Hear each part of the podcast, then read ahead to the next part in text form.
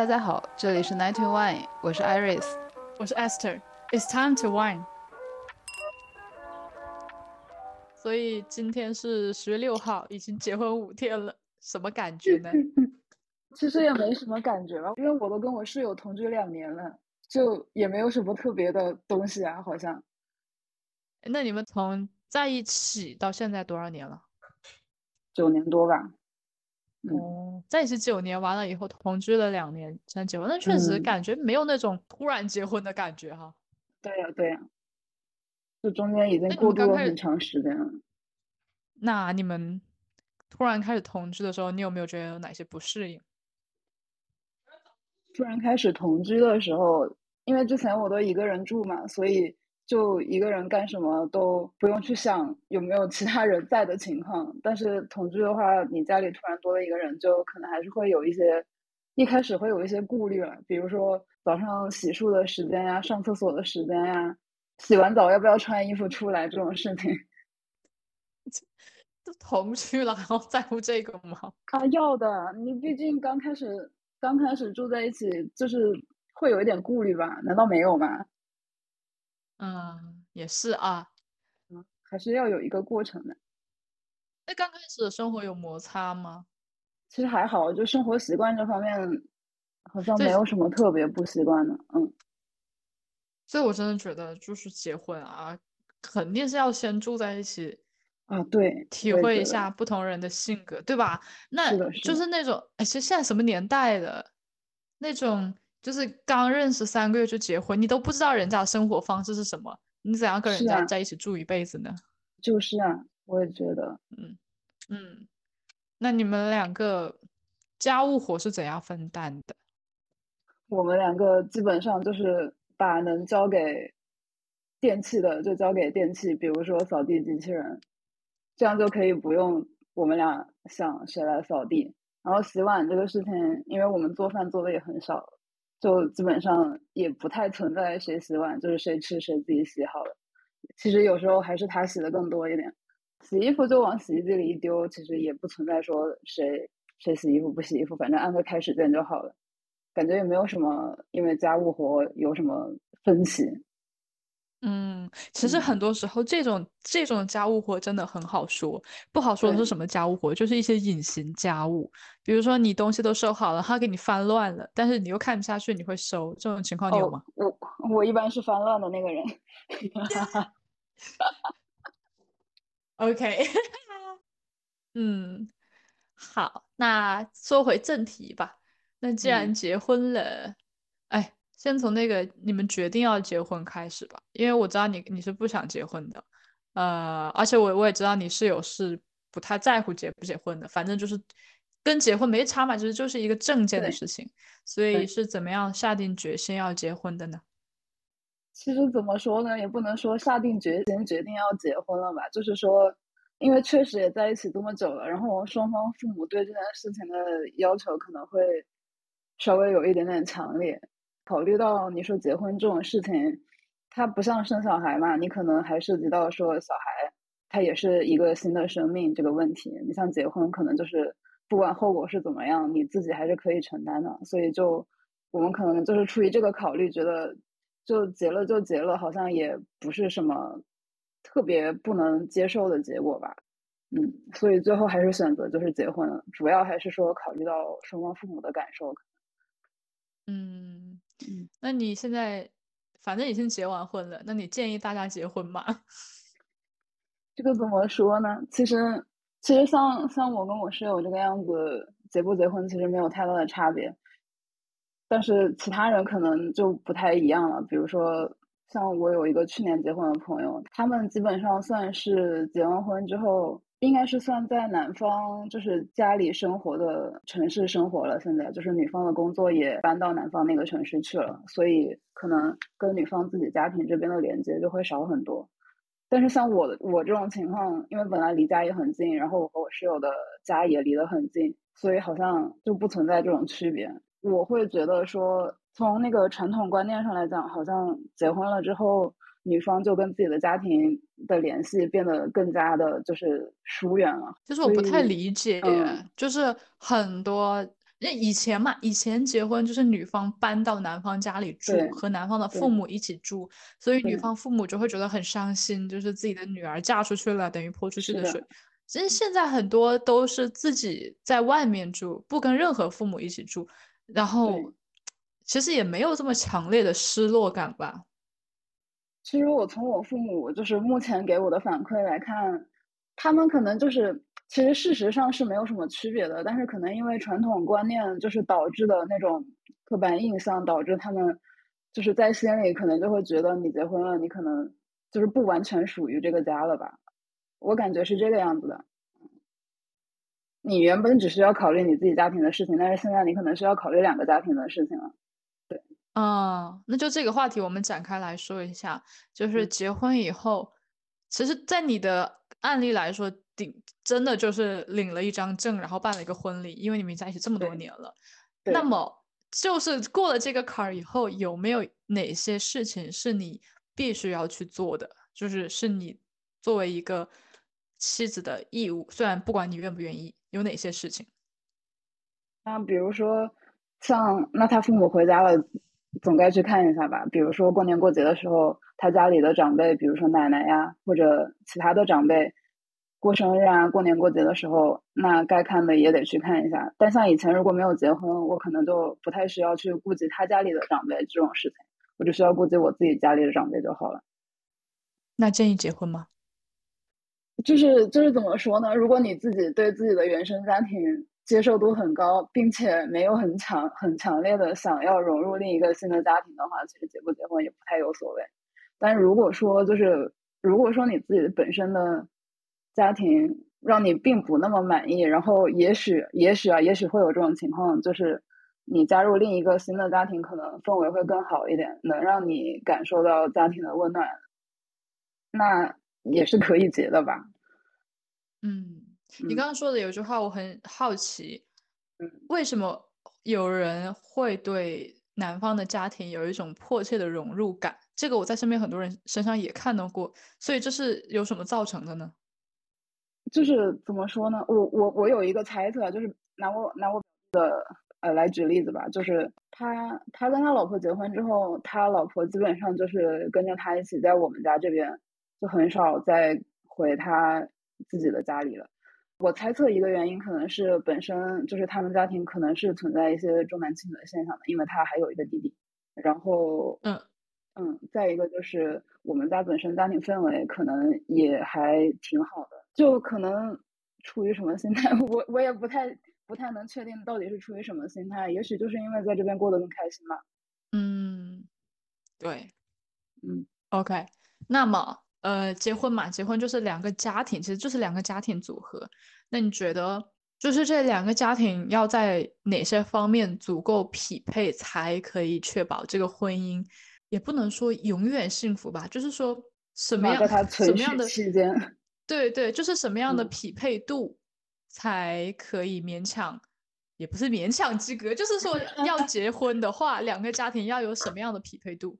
哎，其实你说在哪些方面，我以前我以前会觉得说门当户对这种事情不是太有必要。其实当你真的面临这个问题的时候，你就会发现，其实还是很重要的一件事情，就是你经济条件上悬殊太大的话。你人的思想层面肯定也不会就是很相近，就就这个不能说是一定是必然的，但是它真的是一个关联性很强的问题。可能你从小生活的环境不一样，你你受到的教育不一样，你家里的经济条件不一样，那那你整个就是人的思维就是三观，它可能就就是完全不一样的。那除了。经济实力方面还有其他的方面吗？就是比如说，嗯，文化背景啊，教育背景啊这些。啊，其实就是三观嘛，人生观、价值观、世界观，还是需要能，就是你起码得能聊得来吧。我我总是这样觉得，我觉得聊得来还是非常重要的事情。你总不能说。就像那个，就像《甄嬛传》里一样，你总不能说那个果子狸跟浣碧说那个风筝的事情，然后，然后，然后浣碧只会跟他说，原来王爷喜欢看风筝。我前两天还在，我还前两天还在看这个片段，给我笑死对吧了。对，嗯嗯嗯就你总要你总要能听得懂对方在说什么吧。嗯嗯，对，没错。那么，呃，我就想问一下，如果哈，如果你跟嗯你的另一半是非常聊得来，就是一切都很匹配，嗯，但是因为某种原因，你的另一半的家庭让你感到不适的话，那你是要怎样？要不是，就是你是你是要结婚吗？如果结婚是你的必选项的话，那你可能需要就是跟你的对象去聊聊这个问题，看能不能说以后就是尽量跟自己的家庭就是少一点那种联系，就是不要不要经常有那种特别密切的来往，就是日子还是过你们两个人的日子嘛。那如果说做不到的话呢，可能就是需要考虑一下你能不能就是妥协。那如果没有办法妥协，那这个婚肯定是结不成的，对吧？那如果说结婚不是你的必选项的话，那我觉得就谈谈恋爱其实也蛮好，你就不用去考虑这些复杂的问题了。嗯，嗯，没错。哎，下一个问题，怎么突然搞成像那个访谈一样？但是我还是蛮好奇的，就是你结婚之前有焦虑吗？因为我看到很多美剧里面，他们结婚之前就突然跑走，你有这种想法吗？其实其实我还好，就就因为跟前面说的一样嘛，我们都已经一起住了很久了，所以我一开始的感觉就是，我结婚不结婚应该没有什么太大的区别。然后，但是从就是筹备婚礼这个过程吧，可能就是大部分男的操的心都会少一点。我可能并不是焦虑，更多的是觉得，就是其实也不是总是我一个人在操心，但是会有这种感觉，就是很多事情需要你 cue 到他去干，他才会去干，但是他不会主动想到要去干，反而是这种感觉会多一点。嗯所以男方在结婚，在男方在婚礼筹备的时候，是真的有很多问题他不太在乎吗？就是对于他来说都可以模棱两可这种。我觉得可能不是不在乎，就是如果你真的把这个问题提出来，就是大家去讨论，他是在乎的，但是他自己好像想不到有这种问题。就是心没那么细。对，我感觉可能比如说哪些问是这样题？我想一想，比如说，因为我不在武汉本地结婚嘛，然后一开始定的摄影摄像是武汉的，所以那摄影摄像需不需要给他们提前包住宿这个问题，我室友他就没有考虑。可能这种这种事情就需要我 Q 出来，然后让他去确认好，他就会去办，但是他自己就是想不到。所以他其实等于说是他他可以把你提出的问题很好的执行下去，但他不能发现问题。对，没错，就是这种感觉。OK，嗯，还有还有哪些问题？就是就是婚礼之前要筹备的话，有哪些问题是你结婚之前没有想过会有的问题？因为怎么说？因为我们都知道结婚之前肯定是要定场地啊、衣服啊这些，有没有哪些是你到真正结婚了才发现哦，原来这个我也要考虑的？好像好像没有太多哎，我们我们的婚礼就是已经把能简化的环节都简化掉了，所以所以基本上还是按我的想法来来执行的吧，就是没有多出嗯很多莫名其妙的事情这个样子。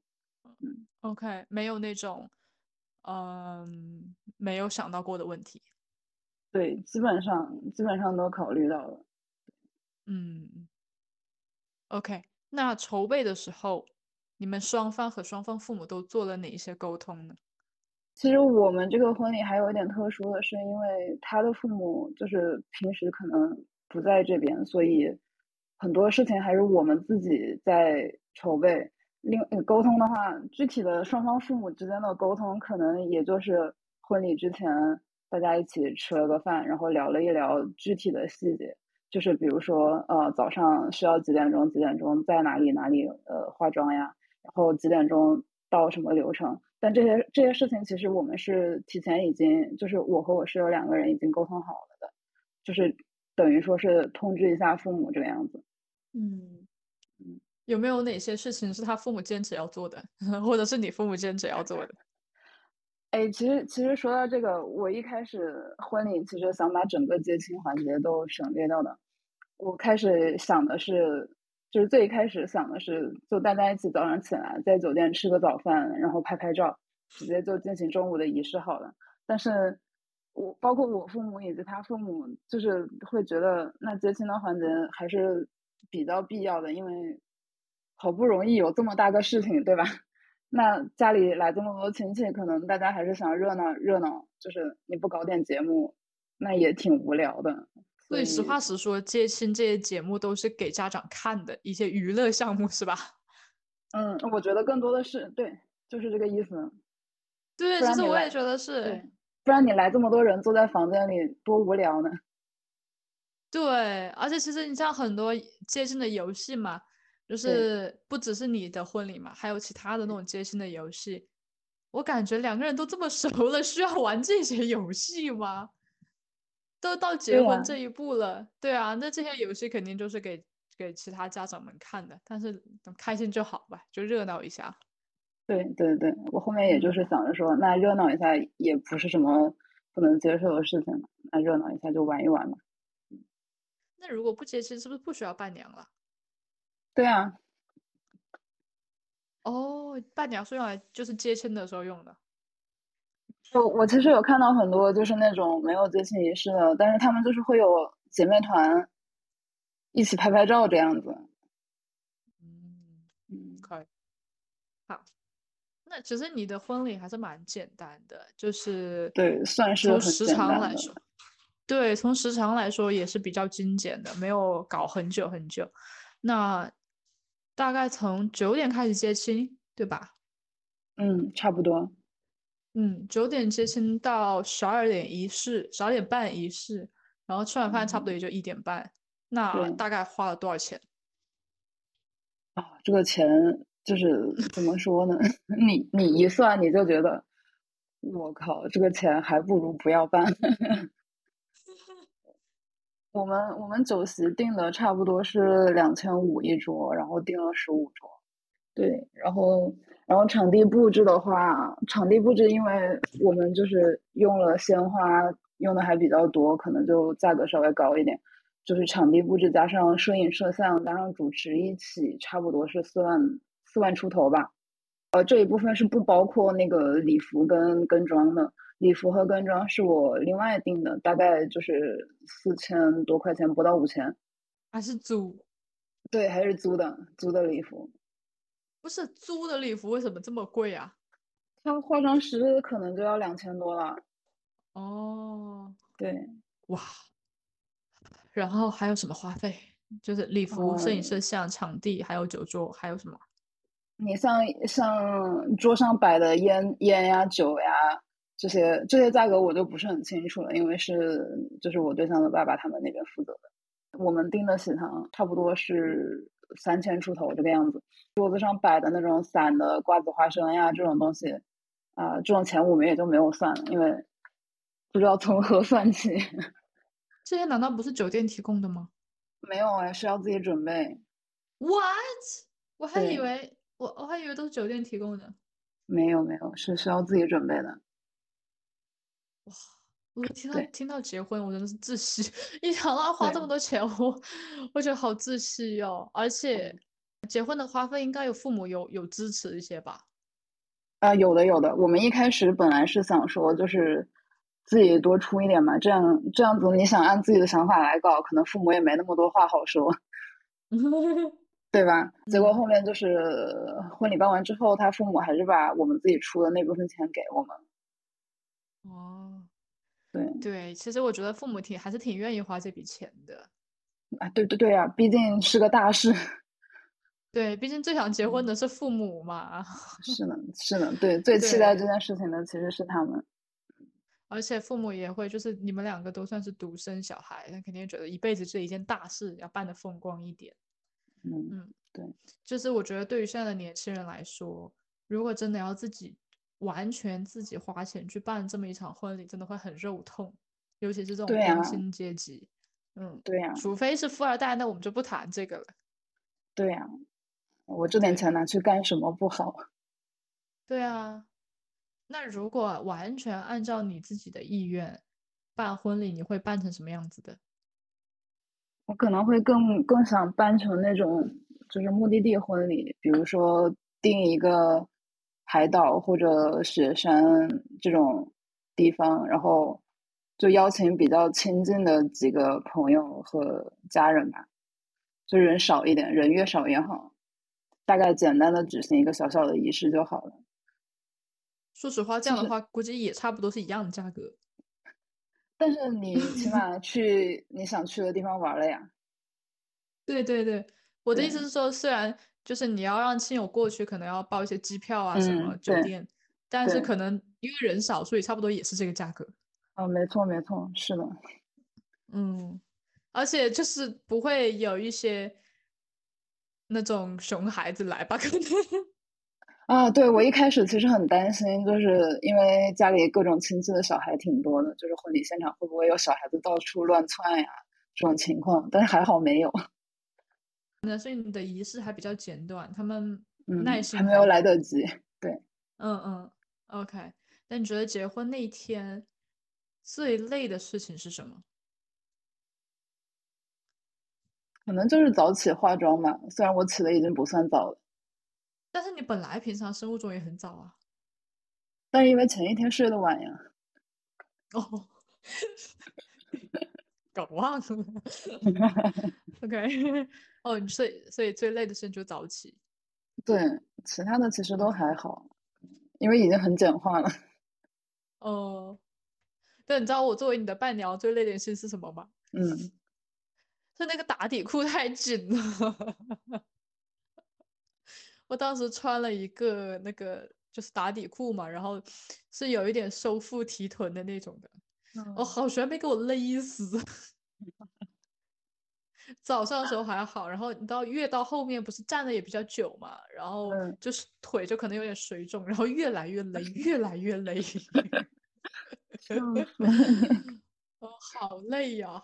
哇，但是然后我当时。在那个你们在迎宾的时候，我跟你妹妹在旁边看你们两个跟所有的人拍照嘛，然后我们俩就笑你们说你们两个是模特，就是在那里就站那里，然后人家轮流过来给你拍照，没有感情的合影机器，而且当天的机位超多。对啊，但是这个机位你是可以定的吧？就是你自己决定的。我就定了一个摄影，然后其他的都是朋友。就你朋友也是蛮多摄影爱好者，说实话。对对对对对对对。那如果是我朋友的话，估计都是拿开始拍抖音。笑死。其实你室友没有来我们的节目当嘉宾，还蛮可惜的。我还蛮想知道他的感受的。那他之后有跟你聊过他的感受吗？哦，他你知道吗？他一上台他就哭了。我知道啊，我看到了。我后面问他，他我问他为什么？因为因为婚礼之前，婚礼之前我们还互相打赌说，我肯定不会哭。然后他说他肯定不会哭。然后没有想到他一上台他就哭了。后面我问他为什么，他说不知道，就是一上场唱歌的时候就绷不住了，就莫名其妙的莫名其妙的有一种想哭的情绪，氛围渲染到了，也许是吧，嗯。那后来有跟你说其他的事，就他后来有跟你说，哎呀，很累啊，或者说是，都觉得你办的还算比较满意吧？嗯，肯定满意是满意的。嗯，就跟自己的心理预期是相符的。嗯，我觉得是的，这这就因为你一手操办的嘛，能有多不符呢？是，对。OK，那有没有哪些习俗你因为？不太喜欢，所以就没有放进你的婚礼里面。啊，像传统的那种西式婚礼，不一般都是新娘挽着爸爸的手进场，然后爸爸把女儿交接给新郎这个样子。我对这个环节就很不喜欢，感觉好像把这个新娘有一点物化，好像是一个物品从这里交到那里，所以就把这个环节给取消掉了，就直接改成，而且对，而且那个环节好像。就是妈妈都隐身掉，完全没有妈妈的存在，让人也觉得不是很合适，所以我就把这个环节改成爸爸和妈妈一起，就是目送我们走向那个婚礼的舞台。另外，像像传统的接亲仪式，我之前有参加过一个婚礼，就是还挺不知道怎么描述的，就是像接亲的时候，他们就会恶搞那个新郎。嗯，什么往新郎对，对对对，往新郎的脖子上挂香蕉，然后不让新郎穿衣服，然后让新郎在前面拉婚车，这样子就是搞得很难看。对，我以前也看过，就是各方面为难新郎嘛，或者就是说为难伴娘、伴郎这样，我就觉得结婚不是你们说好要结的吗？怎么突然搞这种？就是很莫名其妙，啊明明明明大家都知道这两个人要结婚，但就是莫名其妙的要出一些难题来为难对方。嗯，是的。嗯所以你知道吗？我觉得其实这样一想哦，最平等不被物化的婚礼仪式应该是 lesbian 或者是 gay 的那种结婚，因为就不存在什么女方和男方是，就是不存在女方被物化或者男方被物化，对，就大家都搞一样的就好，就超平等。这是能说的吗？这个不知道能不能剪进去。不知道剪进去第二天就被下架了，直接直接禁掉这个第二节目。天 节目就被封。对，像之前有参加过那种有证婚人长篇大论的致辞的那种，我也觉得有些许离谱。其实我们婚礼的时候，呃，就是我室友的爸爸有问过要不要搞个什么证婚人上来讲话，然后然后我们俩就一致都觉得，那这个人跟我们俩又没有什么关系，我为什么要在我的证婚人婚礼上听一个陌生人长篇大论的讲一些不知道什么话的话呢？所以证婚人一般是谁来当啊？哦，通常都是什么男方父亲单位的领导啊，或者什么男方自己的领导啊，就是各种领导吧。不知道为什 What the 么，fuck？他怎么对证了？他是怎么证了？我觉得至少也要是双双方共同的朋友见证了他们的爱情，或者说是双方的某一位弟弟或者妹妹，就是反正就是对这个感情非常了解的人吧。对，我也觉得应该是，但通常就是以我参加过以及听说过的婚礼来看，通常都是各种领导，我就觉得很莫名其妙，那就是给领导一个抛头露面表现的的机，会。就是有一点像把餐桌里的那个鸡腿给最宠爱的小孩这种感觉。对对对，你刚才说，是嗯的，对。然后你像那种中式的婚礼，你八抬大轿把新娘抬过来，然后再掀盖头，我其实也也觉得有一点奇怪，好像把你包装成一个礼物一样，然后送到别人家去让别人来拆，嗯嗯，也不太喜欢。嗯对，，OK，我我还蛮不喜欢那种新郎要亲新娘的脚，这是干什么？什么意思啊？你说到这里，我就想起来，我有我有提前跟他们都叮嘱过，不要搞这个环节，就是包括摄影摄像这样。好所以这个！习俗，这个习俗是有什么渊源吗？我不知道，我感觉可能是哪个恋足癖发明的吧？这是可以说的吗？好恶心！这，对啊，这到底是为什么啊？哎，哦，还有那种在接亲现场需要求婚的，我都想说，你婚礼都已经在这了，你 现场求婚是不是有一点奇怪？对啊，你难道人家说不吗？就是啊，哦，还有那种哦，就是就是有那种就是在那个司仪说，最后回头看一眼你们的父亲母亲，这是在干什么？好像以后就再也结见不到婚了了一样。是 是结结婚又不是去世。对啊，而且这种就搞得很很煽情，我不知道为什么一个大喜的日子要搞得非常非要把别人搞哭不可。就是，所以嗯我们也提前跟那个司仪叮嘱了，就是不要搞得太煽情，就是尽量轻松一点。嗯，司仪估计自己心里也很轻松吧，说这个对活儿好接。我觉得是的。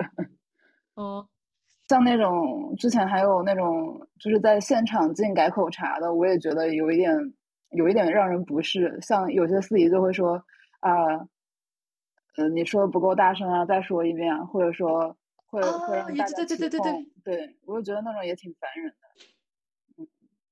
对对对对对对对对对，是的，是的。嗯，对，而且感觉有点在捉弄人家，哎，对，就是明明就是说我出钱，嗯，明啊明是我出钱办的婚礼。对啊，人家是客户好吗？人家可是甲是方，笑死。还有那种莫名其妙就哭嫁的那种，哭嫁我是，哎哎，不好多说，因为我我以我以参参加过亲戚的婚礼是哭嫁的，可能家长有自己的想法吧，不好多说。嗯，还有关于 回门的事情，回门是每一个地方都都有的吗？是全国都有的吗？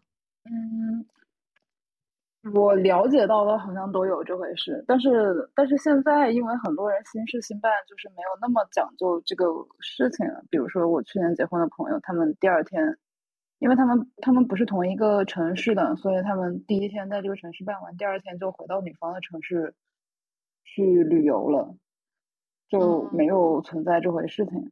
那像我们的话，因为本嗯来也不远，所以可能就能讲究的习俗还是讲了一下。嗯，回门要嗯送礼吗？嗯，回门是这样子的，就是理论上是让女方家里的一个男性的同辈的亲戚，比如说你的哥哥或者弟弟、表哥或者表弟这样子，来男方的家里把你接回你自己家里去。Why？不知道，意思就是说娘家其实是有人的，你给我老实一点。嗯，也许吧，也许是出于这个问这个想法呗，就是传统的嗯习俗上，对。然后，嗯如果按传统的习俗的话，应该是就是他会很早就过来接，然后就算是很早，男方家里还要给他准备一顿饭，就是让他吃了饭再走这个样子。但是我们就没有没有没有那么讲究这种事情了，你你们就自己回去了？嗯，就就让我表哥过来接了一下，哦，真的接了？对，真的接了，就是他开车过来把我接回去，然后我们又一起中午就是再吃一餐饭这个样子。嗯，我我我猜我猜啊，我猜啊，应该嗯是就是男方过去考察一下，啊不是女方的男性去考察一下这个男方的家里的环境啊各种，然后娘家人心里有个数，然后再叮嘱一下男方。但你现在来考察是不是有一点晚？那还是要考察一下的，笑死，好像是有一点晚啊，现在才来，现在来考察。嗯，但是可能就起到一个震慑的作用吧，就是你，嗯那不然为什么是男性过去呢？对吧？是的，应该就是告诉男方，就是说，啊，我们家里还是有人的，你给我老实一点，这样。对，找一个高大威猛的过去捂一下肌肉。嗯，嗯，OK，所以所以你回门就是回到娘家，你有带有送礼给你自己的父母吗？没有哎，我不知道，我不知道传统习俗是怎样的，我就是需要知道？要的，哦，我们那边要带，就是呢，是因为前两天我们几个姨妈都聊起来回门的事情，然后嗯我最小的一个姨妈说，当年她回门的时候没有带任何东西，就是两手空空，因为他跟我姨父结婚也是在同一个小县城里结婚嘛，啊，嗯，所以结婚前我姨妈一直都住在娘家，然后办嗯完仪式，立马过了三天又回到娘家。她觉得就是像回自己家一样，她还没有觉得是回娘家，她觉得就是回自己家，所以她什么都没带。然后嗯 一直过了十几年，她才觉得哦，好像要带东西，然后她就还特别害害怕说。她的父母有没有讲究他没带礼这个事情？不是讲究他本人，是嗯讲究说这个女婿怎么也不知道带点东西。啊，这样子，哦，我我才第一嗯次知道这个事情，其实回门嘛，应该是应该是女婿带东西回去的。哦，这样子啊，嗯，你回去问一下，你等下去问一下你爸妈我等一下说是不是有这个。好，你爸妈肯定不会讲究，只是说有没有这个习俗。嗯嗯嗯，好的，对，肯定不会讲究自己女儿嘛，肯定会想说你你这室友这怎么怎么这怎么这样？笑死。但我就是跟你刚刚讲的，你你那个小姨一样，我感觉好像就是回自己家一样，笑死，对啊，这好真的很，像没有没有其他的感觉，就是回自己家，因为你一直都住在自己家嘛。